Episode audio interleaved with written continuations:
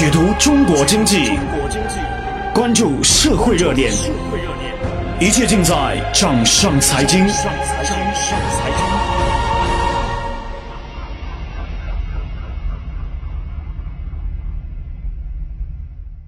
本节目由掌上财经和喜马拉雅联合出品。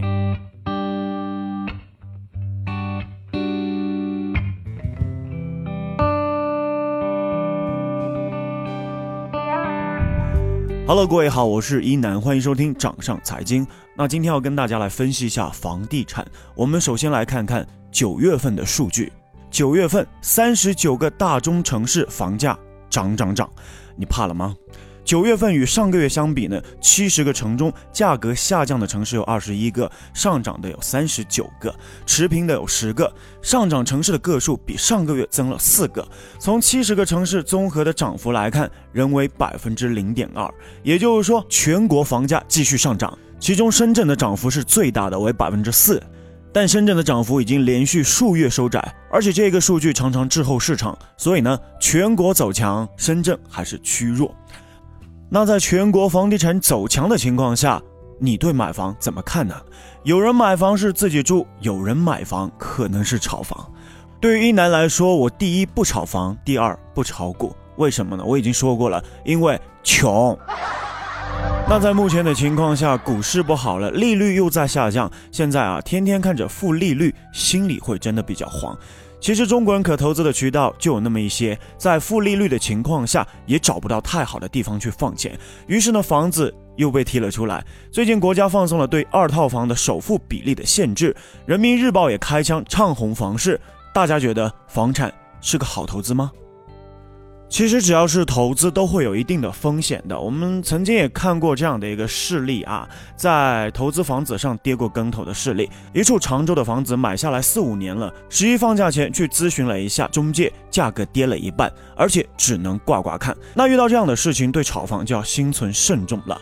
不过，对于整体的国内房地产，到目前还没有遇到过大的熊市，与股市的牛短熊长比起来，算得上是熊短牛长。这不，北京通州的房子已经涨到了四万一平了。想当年，我的朋友可是三千二百元买的啊，还有一些朋友是一万多块钱买的，貌似什么价格买都没有错哈。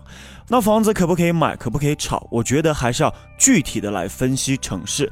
闭着眼睛来挣钱的机会已经过去了。那说到分析城市呢，就真的要给大家分析一下了。我们一起来看看，据统计，在中国级别最高、经济总量最大的四十八个城市里，有十个城市的人口是跑输了大盘的，其楼市也是不适合投资的。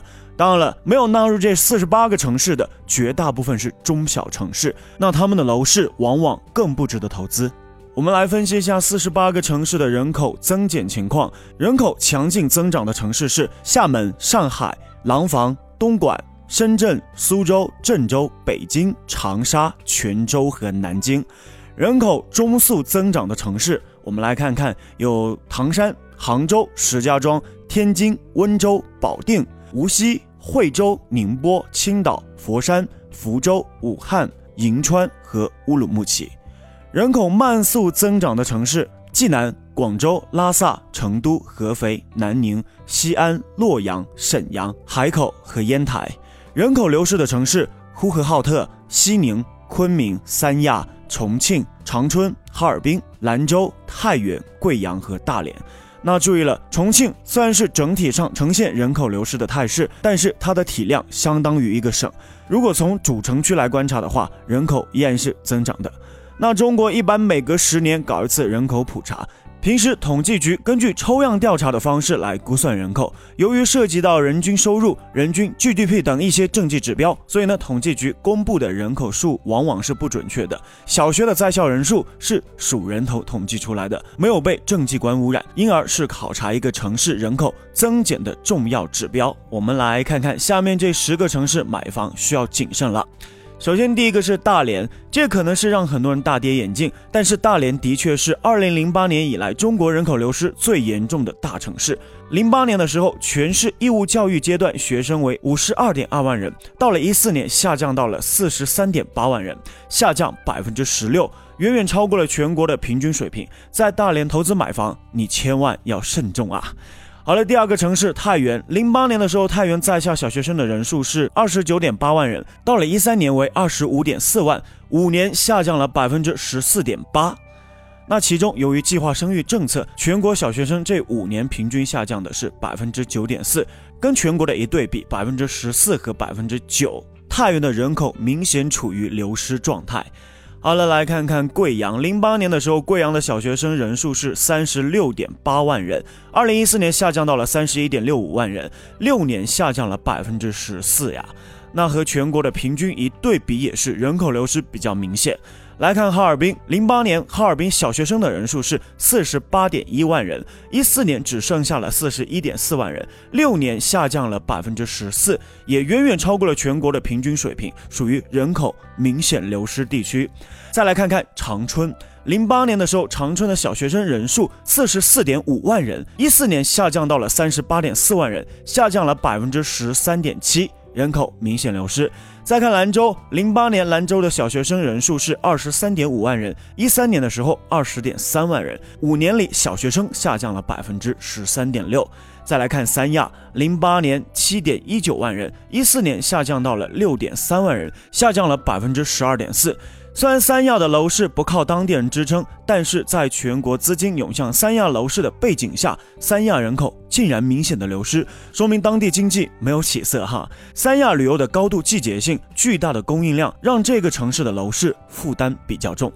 好了，再来看看昆明。零八年的时候，昆明有小学生五十三点六万人，一四年只剩下了四十八点三四万人，下降了百分之九点八。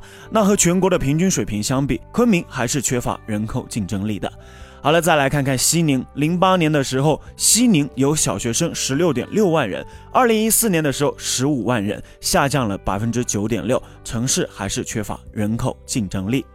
再来看看呼和浩特，零八年的时候小学生十八点三万人，二零一四年的时候下降到了十六点八七万人，降幅是百分之七点八。十个城市中，唯有呼和浩特比全国的平均水平略小，但是城市同样是缺乏人口竞争力的。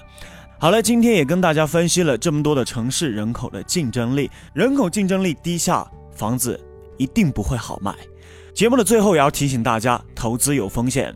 如果你想关注更多的理财知识，欢迎关注掌上财经，在你的微信搜索“掌上财经”就可以找到。那同时想听到更多一南的节目，欢迎在喜马拉雅搜索 DJ 一南，一是独一无二的一，南是七彩云南的南。好了，这一期节目到此为止，我们下期再见，拜拜。